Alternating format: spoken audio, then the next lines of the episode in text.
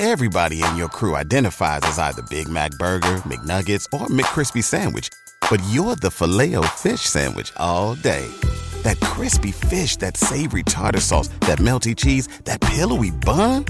Yeah, you get it. Every time. And if you love the filet of fish, right now you can catch two of the classics you love for just $6. Limited time only. Price and participation may vary. Cannot be combined with any other offer. Single item at regular price. Ba da ba ba ba. 交互设计和新媒体，每种体验都值得认真琢磨。极光片语或长篇大论，和你分享我最赞的思维干货。阅读、旅行与互联网，世界大的能让一只熊在这儿啰嗦。一个人的播客，精彩永不嫌多。设计、思考与生活，听听狗熊有话说。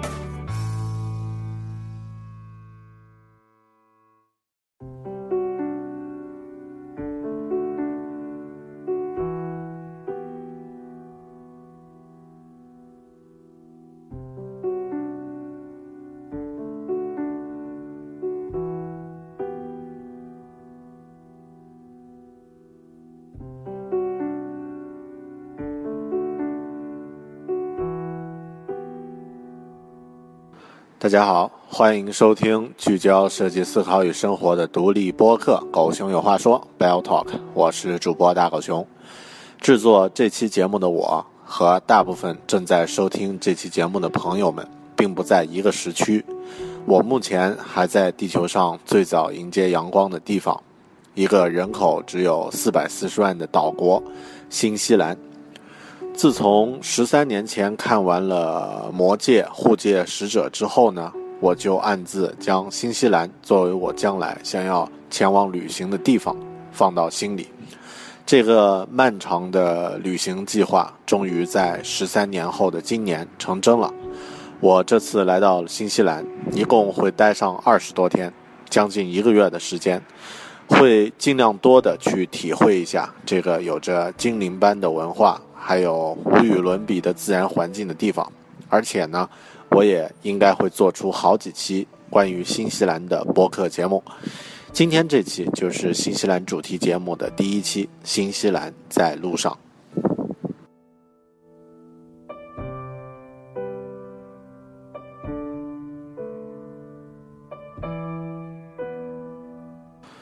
我现在人在惠灵顿的。一个空空荡荡的滑板公园，这里设施齐全，非常的完善，也有一个橡胶地板的篮球场。现在是晚上快九点的时间，灯火通明，但却没有一个人，所以我现在坐在这里，用我的手机做一期播客的节目。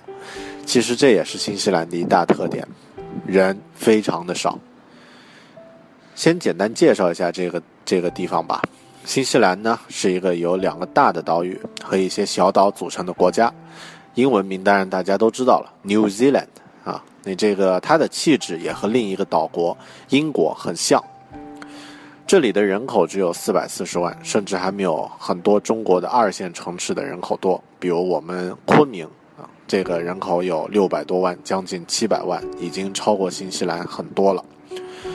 但这里呢，却有着火山、雪山、蓝色的湖泊、白色的沙滩、绿色的森林，还有这个湛蓝的大海等等，你可以想象得到的绝大多数的自然景观。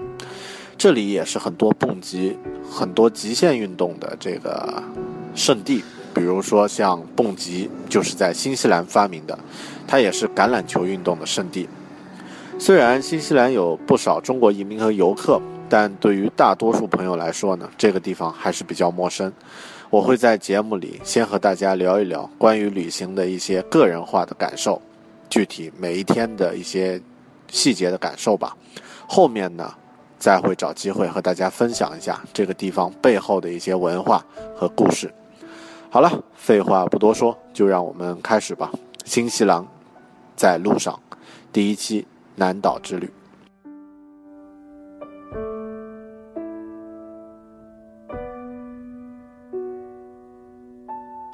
我是经过广州，飞到了新西兰的大城市奥克兰。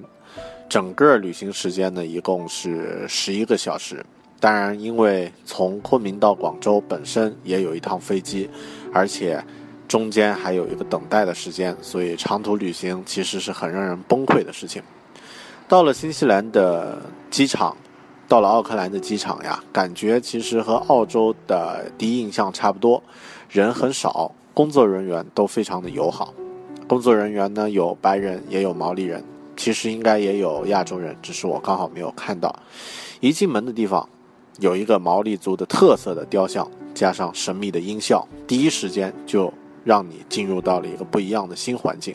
另外的机场的出口呢，是一座巨大的矮人雕像，就是好比特人的矮人的，呃，那种非常具有精灵气质的雕像了，提醒着你，你已经到了中土世界了。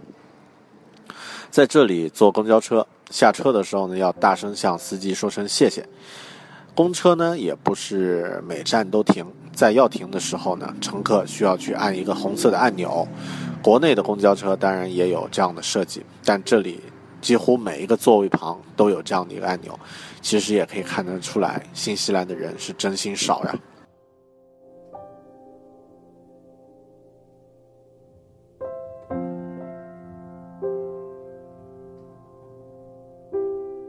第二天，我们就要开始自己的中土之旅，所以住宿呢，第一天住的特别简单。我这天晚上住在背包客集中的青年旅社，四人间，高低朝安，需要自己去领铺盖，马上有重回大学时光的感觉。一个屋呢有三个室友，两男一女，加上我一个中国男生啊，这个。大家混着住，那种感觉其实也很奇妙啊！只是刚好我的舍友都是阿根廷人，可惜我一点足球都不懂，少了一个重要的共同语言。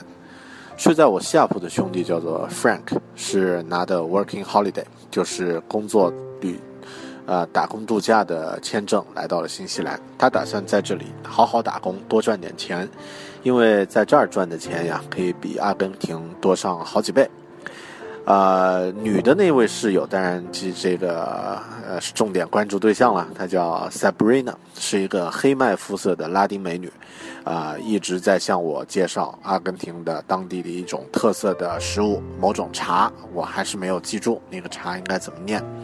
同屋的她的男朋友呢，名字很难记，我就直接叫他 Amigo 了，这个就是西班牙语“哥们儿”的意思。这是我唯一认识的西班牙语，但他听起来也很高兴。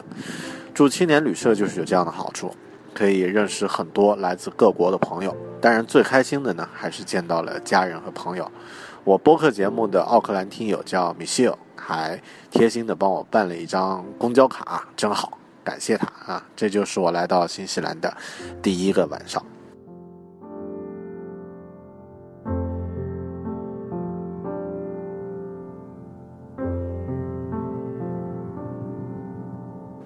第一次睡多人间的青年旅社，这个晚上两三点，可能是因为时差的关系没有睡着，爬起来写了点东西。不过今天早上呢，睡得还是挺好的，一觉睡到了快八点。吃完早餐之后，发现手机没有网络还是不行，坐车都有可能迷路。出去逛了一圈呢，店都还没有开门。重新过了一会儿，办了。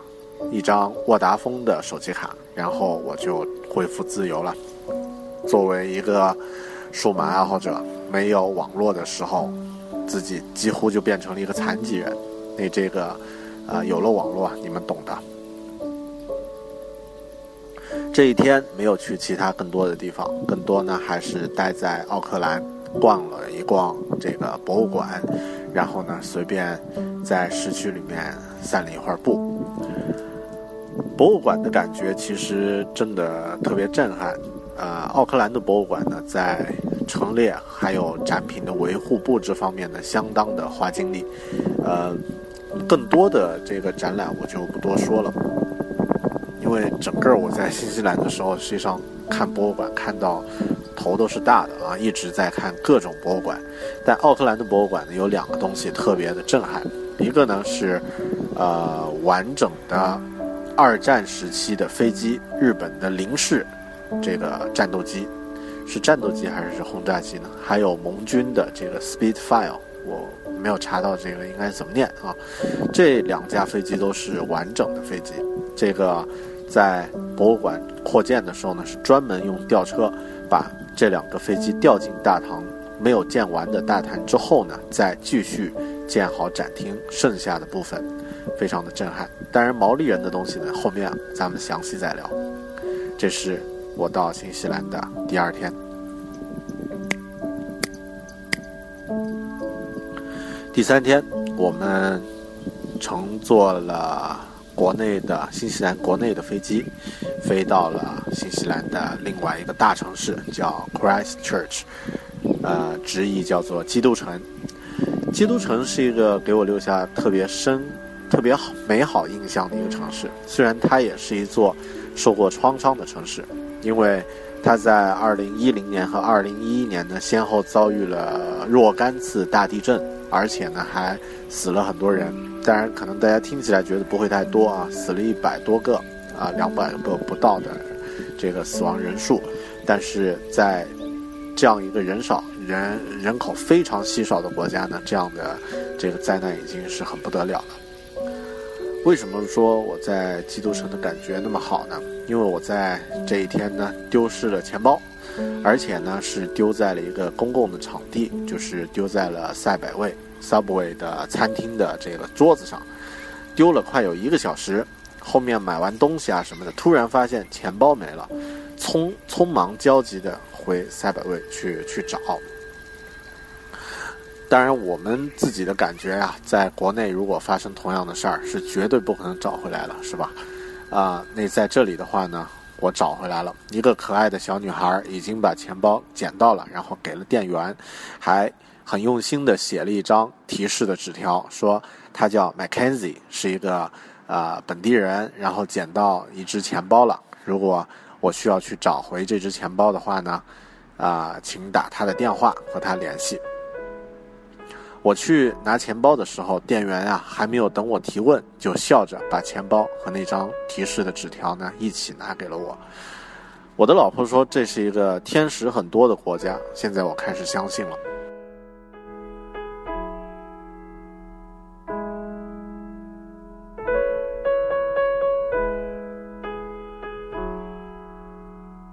好的，说说这个呃，基督城，呃，Christchurch，刚刚说过呀，它在二零一零年和二零一一年两次遭遇了地震，目前它还在进行重建工作，很多建筑都在维修，感觉呃速度特别慢。当然，按照外国人做事比较慢，但是比较靠谱的风格呢。呃，这座城市和奥克兰有一种明显不一样的气质，呃，它的节奏当然是要比奥克兰要慢一些，但却更接近自然和人的本质。呃，每个街上的人都特别的友好，友好的让你感觉有点不太真实。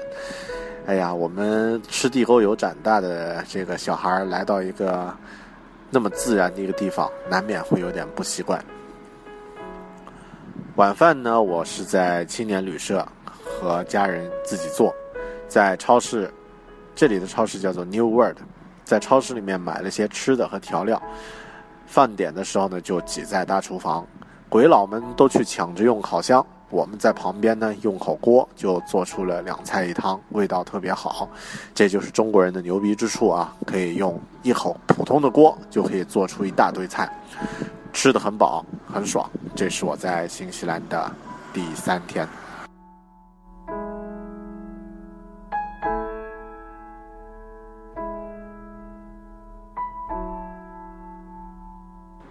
一大早起床，去厨房叮叮咚咚的做好早餐，吃完，背着包出门的时候呢，步行到基督城的这个大教堂广场的 Cathedral Square。路上，一个骑自行车的哥们儿见到我们，就特意拐过来说：“兄弟，能支援两块钱儿啊，买个派吃吃吗？我骑车骑的肚子好饿。”哎呀，我第一次见到有人这个可以直接问路人要钱的，好吧？那个很大气的，给你两块钱拿去不能给中国人丢脸啊。顺便说一下，这个新西兰的汇率比起这个人民币的汇率大概是一比五点几，所以差不多呢，就相当于是一块新西兰币可以抵五块多人民币啊，大概是这样的一个比例。路上呢，路过了一个叫做 Victoria Square 维多利亚广场的地方，啊，英联邦的地方很多地名都是维多利亚嘛，州也会有这样的名字，山也会有这样的名字。那它的广场上呢，树立的一座雕像，这座雕像呢是一个穿着英国船长制服的男子，左手呢拿着望远望远镜，右手呢扶着船的桅杆，眼神坚毅。看到他的名字。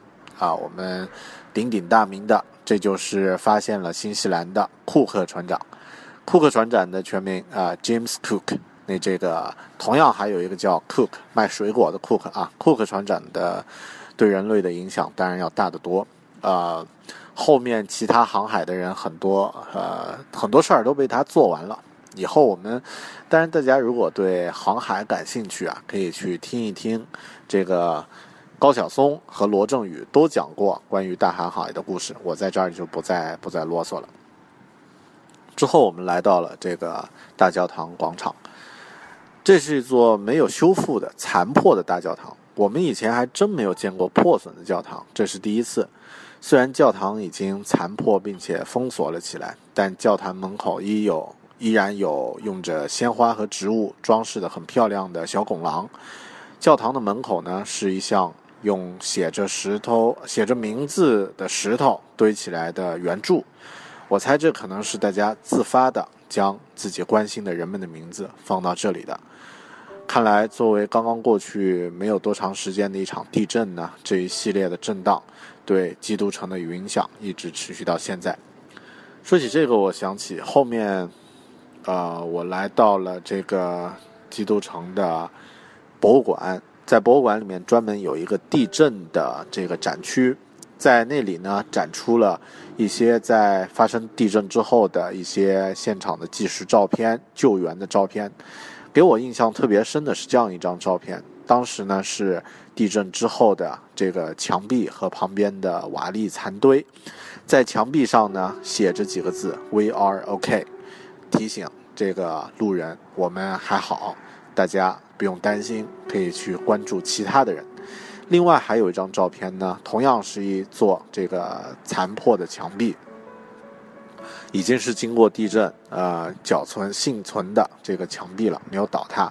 在上面呢，却用粉笔写着这个英文 “Life is beautiful”，生命很美丽。看到这个照片呢我自己也特别感动，因为同样是经过了地震，我们也有自己的故事。当然，这个，呃，希望全世界的人们都少经历一些这样的灾难，多经历一些快乐吧。呃，说起这个，刚刚说到这个 Christchurch 的博物馆呢，呃，当然，博物馆大部分呀，呃，这个新西兰的博物馆都是免费参观的，这里的展品也非常丰富。虽然数量上呢，肯定没有奥克兰那么多，但布置的精心程度呢，我觉得也不亚于后者。啊，比如说这个博物馆里面有一种新西兰特有的这个古代的巨鸟，叫做恐鸟啊，moa。moa 呢是一种，呃，大概有三米高左右啊，那这个长得有点像鸵鸟，但是呢比鸵鸟更胖一点的这样的一种巨鸟，啊，这个食草动物，啊。在这里看到的 Moa 的这个呃这个模型呢，做的非常的精细，而且它的骨架呢也直接放了一个原，呃原始尺寸的放在那儿，很震撼啊，一个大鸟。嗯，然后它还有专门的儿童游览，将所有的人体器官和结构呢用游戏的方式展现出来，比如说人可以在里面爬的人体超级大富翁，呃每走一步你就可以学到不同的。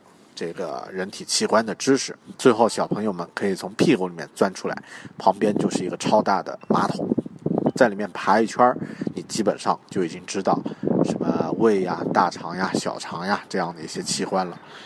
联想到这座城市刚刚遭遇了地震不久，而这个博物馆肯定是优先修复的地方，这也让人特别的感叹。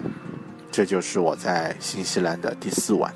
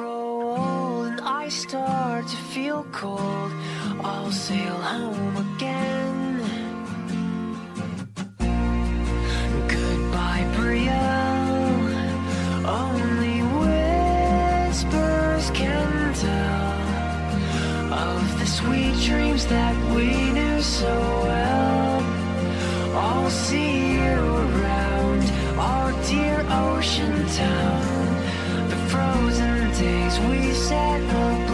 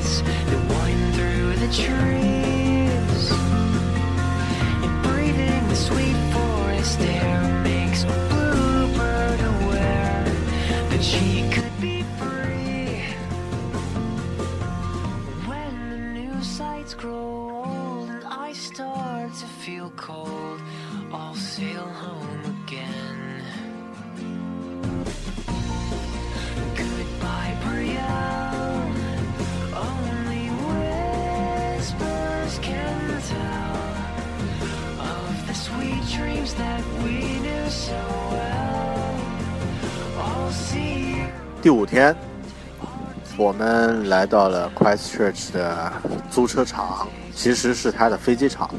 在租车点呢，办理了一张这个租赁汽车的手续，之后开着车才算真正的进入了中土世界。一路上景色好的不得了，但是后面几天我们会发现，每天都有更加更加特别的景色。雪山就在前方，阳光呢温暖的洒在车窗上，用车载音箱听着 iPad 里面的音乐，体会着上次和澳洲自驾旅行很像，但是又有所不同的旅行体验，我们都特别的喜欢。这一天我们的行程呢是去一座美丽的湖，叫做 Takapo 的湖。这座湖旁边呢，有一个在微博上可能大家都看过的，全世界最美的可以抬头看见银河的教堂，或者说这里呢是全世界最优秀的这个仰望天空的地方，而它的湖水呢也美得令人出奇。呃，说起看湖的经历呢，其实我和老婆上次呀，在去西藏的旅行的时候呢，专程前往纳木错，刚好呢碰上了入山管制，下大雪，没有能够成行。这次来到更加美丽的德卡普湖旁边呢，算是圆了一个看美丽的湖的这样的一个愿望了。呃，刚刚说到那个教堂呀，名字叫做 The Church of Good Shepherd，是这个好牧羊人教堂。在它的这个晚上抬头一看呢，就可以看到无限壮美的银河。我就是在这里决定呢，当我在新西兰的期间呀，不为任何事去操心或者难过了。如果可能的话，我尽量能够在我这辈子，只要能够看得见天空的地方，看得见星光的地方呢，都尽量去不为任何事情去操心或者是难过。人生本来就短暂，在美好的地方就应该活在当下。不过之后呀，马上 那个。啊，我的手被冻成了猪手啊！你这个把我带回人间啊！这里实在是太冷了。啊，南半球的新西兰这里刚好是冬季，而我们来到的这个特卡普湖呢，旁边再走一段距离就是新西兰的雪山。大家看《魔戒》的电影，有大量雪山的取景呢，很多都是在这附近取的景。这是我在新西兰的第五天。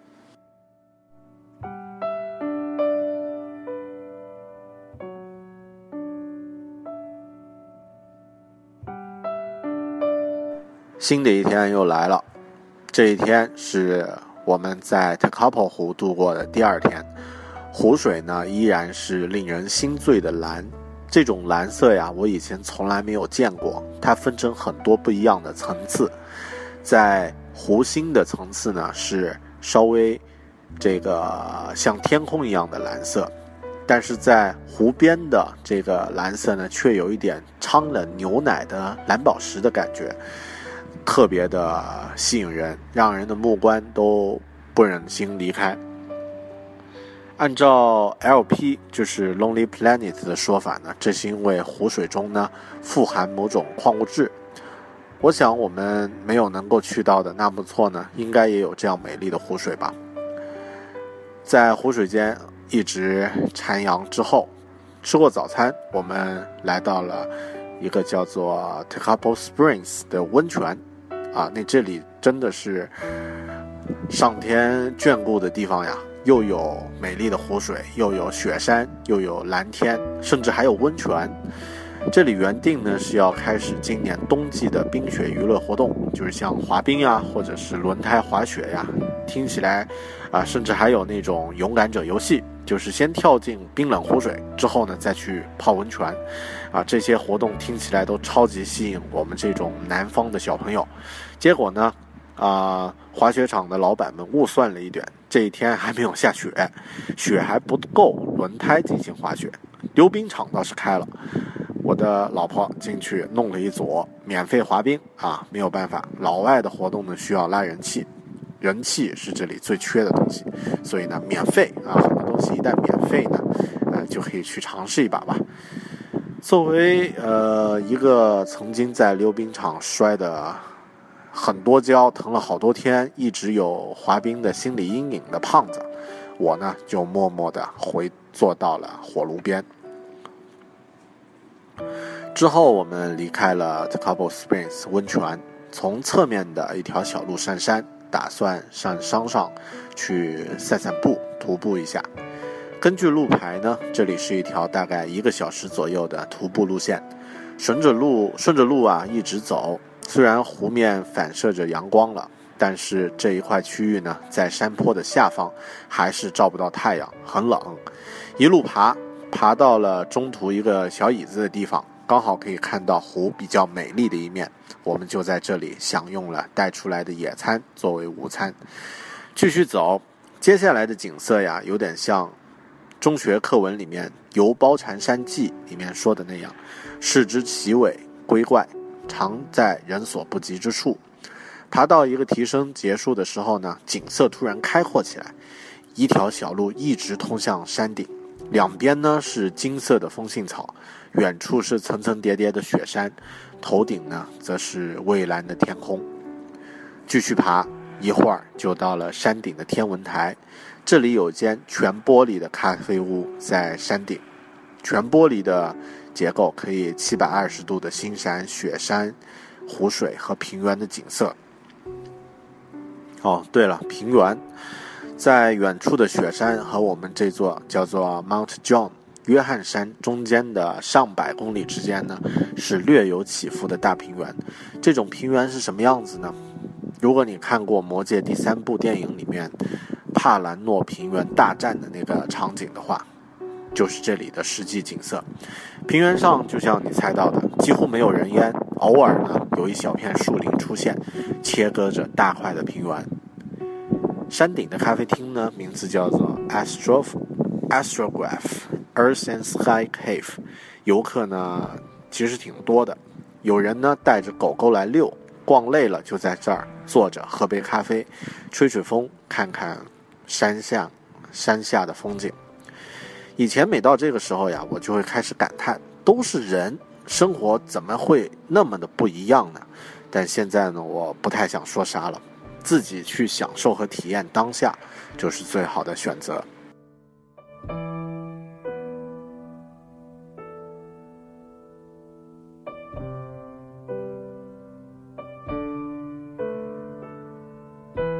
呃，晚饭前还没有吃饭的。晚饭前呢，去村里的商店买了比较耐寒的帽子和手套，胆色大增，再也不怕冷了。夜里呢，我们再次去到了 Church of Good Shepherd。在前一天晚上，我们看到了美得让人窒息的天上的星光和真正是就像英文的银河名字一样，Milky Way，Milky Way，牛奶一样的路。因为这个，这是我们上一个晚上看到的，但是这一天晚上又去教堂旁呢，湖边已经狂风大作，天上呢满是云雾，遮住了几乎所有的星星，风大的几乎可以把人把人吹得移动。有个哥们儿带着高级的摄影设备和脚架，结果结果当然是没用了。有的时候，在你的设备、决心和精力准备的再充分，如果时机不对，怎么弄？都弄不好，所以 sometimes even the good shepherd has bad temper，是吧？有的时候，即便是好牧羊人，也会有坏心情的。晚上，我就在客栈的客厅里面拿着吉他扒了两下，一个英国的小伙子听说我弹的还不错啊，然后还听出了其中一首一首歌啊，和他就聊了起来。他是从曼彻斯特过来的交换学生。可以在新西兰呢待五周的时间，互相聊了一下对新西兰的看法，但，呃，作为呃年轻人，他还是喜欢尽量热闹的地方，觉得新西兰呢太空旷了。他告诉我了几个很有用的信息：如果在这个雪山 Mount Cook 不进山徒步的话呢，待一天应该就差不多了。而且现在呢还是特别冷，风特别大。如果要去这个皇后镇。去蹦极或者是玩其他极限体验的话呢，其实挺贵的，大概是两百二十块钱一个人，也相当于人民币一千多块了。但这项运动必须在这儿体验，毕竟这是 Queenstown，就是皇后镇的人发明的蹦极。啊，另外呃，这个时候呢，也启发了我的一个小小的担心。我虽然一直打算。在新西兰完成自己的一项蹦极的这样的一项心愿，但究竟自己有没有胆量真正站在那里往下跳呢？我自己还有疑问，不知道自己到皇后镇的时候能不能面对数十米高的那座桥和桥下的河水。这是我在新西兰度过的又一天。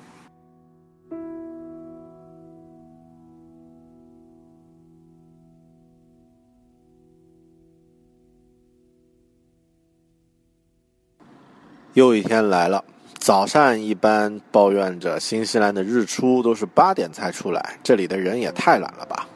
当然自己呢，也睡到了快九点才起床。在这里的这个标准退房时间都是十点，所以通常这个起得晚都会把自己弄得很赶。当然没有人会催你。退了房，依然认真的去吃早餐，然后呢开车出门，加油。补充食物，又去了一趟 Good Shepherd 教堂，大门开着，欢迎一切迷途的羔羊。我们轻手轻脚的也走了进去，拍了几张特别震撼的照片。在背后壮美的湖山美色之间，立着一个小小的朴素的十字架简领。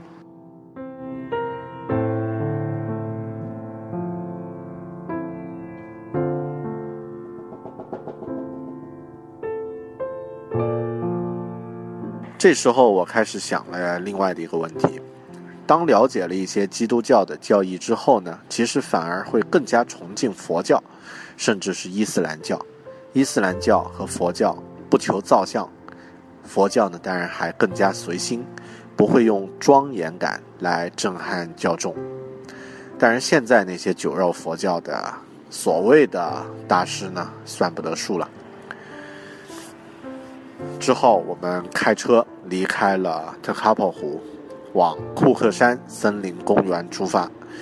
一路上都是阳光、雪山，这已经是不用再说的风景。但开车一段距离之后，看到了另一个叫做布卡提的湖的时候，依然是忍不住尖叫了起来。这里湖的湖水和特卡普一样，但是更加的蓝，蓝的像是一个梦一样。当拍下了静止的照片的时候，那种湖水的颜色仿佛一块从海底深处切割出来的宝蓝宝石，却在边缘处有着白色玉石般的质感。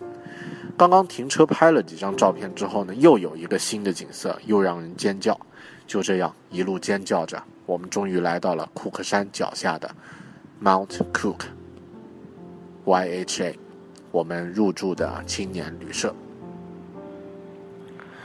这家青年旅社呢，非常的温馨而且精致，但是价格也不便宜。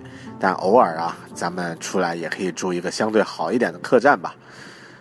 另外呢，也看到了山脚下一个相当著名的叫做 Heritage 的新西兰非常有名的酒店，这个大概是一晚上五百到一千纽币左右，咱们就自己花钱就不住了啊。那这个。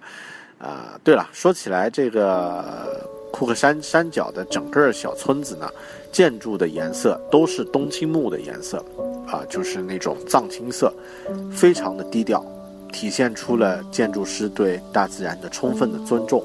如果你不去在意的话，不去仔细看的话，几乎都看不见这个建筑的轮廓。但是当夜幕降临，隐隐的冰川和头顶的雪山。还有山脚的植物都隐藏在冷色调的夜色中的时候呢，在建筑物之间亮起的黄色小灯就显得无比的温暖。我觉得这样的设计比起那些一柱擎天的高楼耐看得多。又一天，我们来到了库克山雪山之下。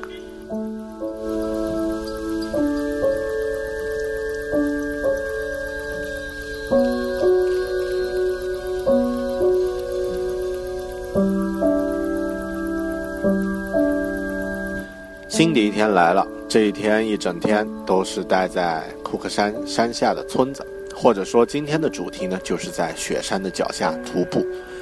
上午起床之后，一拉开窗帘，明媚的阳光照着远处不远的雪山，雪山看起来如此的清晰，却有点不太真实的感觉。我于是我将今天的住宿呢续订了一天，虽然费用当然还是不便宜。也不管了。早餐过后呢，去了游客中心咨询了简单的路线之后，我们就驾着车来到了离客栈几公里左右的一个露营地，开始今天的徒步。今天的徒步呢，是走到一个叫做 Hooker Lake 的湖，据说湖里有冰块，啊，听起来好像不是什么大不了的事儿啊，就像酒里的冰块。去了以后看到，觉得还是挺震撼的。这趟行程来回大概是三个多小时。虽然我一直很后悔为什么没有穿一双真正的登山鞋，而是穿了一双跑鞋来的，但估计这几天应该算是我在新西兰度过的最冷的日子了吧，熬过就好了。步行开始前，当然是穿戴好衣服和装备。一路呢，虽然是徒步，都是很好走的碎石路，道路平坦，走起来也很舒服。唯一让人觉得有挑战的就是风很大。而且很冷，步行了一个多小时，还看见了一个小木屋，这是专门修给来往的游客躲避风雪的。我们在这里呢吃了自带的午饭，继续往前走，雪山的真实面貌就可以看得更加清晰了。远远的看的话，山顶的风应该特别大，把雪山上的雪尘吹得扬起来，看起来就像是蒸熟的馒馒头一样，散发着热气。当我们走到相对靠里的区域的时候呢，可以看到雪山的一些坡面露出了淡蓝色的冰面，这应该就是真正的英文单词叫做 glacier，冰川了。说起来呢，这种冰结晶的颜色和前一天我们看到的 Pataki 还有 Topkapi 湖一样的颜色，都是那种蓝的像梦一样的淡蓝的颜色。走到了霍克尔湖，湖里真的有小型的冰山，其实体积一点都不小，大概有一栋房子那么大。如果湖的面积大一点，冰山的面积再大一些，看起来还真的像是穿越到了南极。你可以想象那里的天气有多冷啊！我们在那个现场已经开始下起了小雪。冰山有的是淡淡的蓝色，有的呢比较脏一点，是杂灰色。景色呢特别美，代价就是极度的冷，风也特别刺骨。在那儿看了一会儿风景之后呢，我们绝对往回走了。回撤的路上没有特别的故事，走到了进山的地方呢，看到了一座石头的塔碑，很像是佛教的古塔。走上前一看呢，上面写着 Alpine Memories，应该是这个呃一个纪念碑。纪念这个 Hermitage，还有 Mountain Cook，就是库克山的先行者，还有一些在这儿山难遇难者们的纪念碑。很多人的这个纪念铭文上的名字呀，特别有感觉。比如说这里有一段：I'm in these mountains, I'm in the stars, I'm all around you, always near, not far。我在这些这群山之中，我在群星之上。我永远环绕着你，既不远，啊，永远在你身边，不会远离。或者像这一段，呃，To live in the hearts we live behind is not to die。我不知道应该怎么翻译啊。还有这一段啊，这个 Death is only an horizon，and and an horizon is nothing save the limit。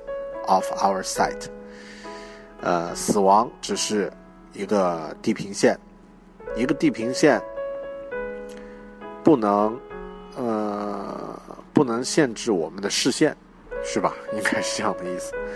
当然，我最喜欢的是这样的一句话，叫 “Cold icy wind and snow warm the memories that never die”。这些词句呢，让雪山脚下的路也显得不再那么寒冷了。这一天是我在库克山度过的一个难忘的日子。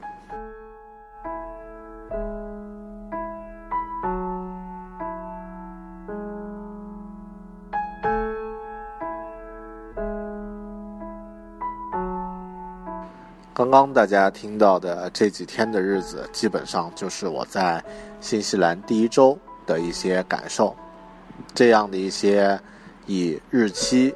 为节点的感受呢？不知道你听了会有什么样的感觉？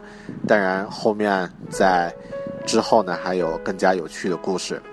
马上我去到了皇后镇，在那儿体验了这辈子让人这个第一次接近死亡感觉的蹦极的体验。后面在下一期节目里，我会和大家再分享在新西兰在路上的故事。咱们。下期再见！如果你对这期节目感兴趣，记得在微博上、微信上分享，也记得和我讲一下你对这期节目的感觉。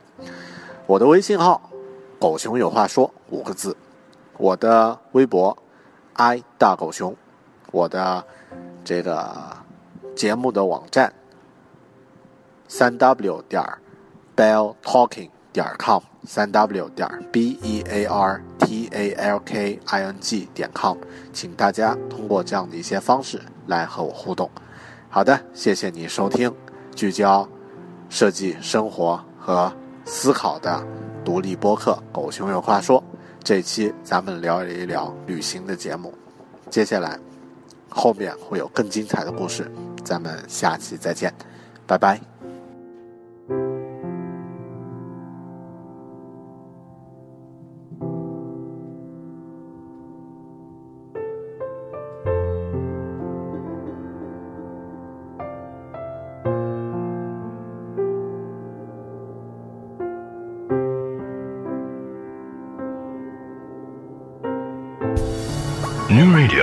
华语世界领先的播客平台，全新推出 New Radio 客户端2.0版，以完全 iOS 七风格呈现精炼简约之美，同时支持下载及在线收听，多达七百期精品播客节目，伴您自由聆听。请至 Apple App Store 下载 New Radio。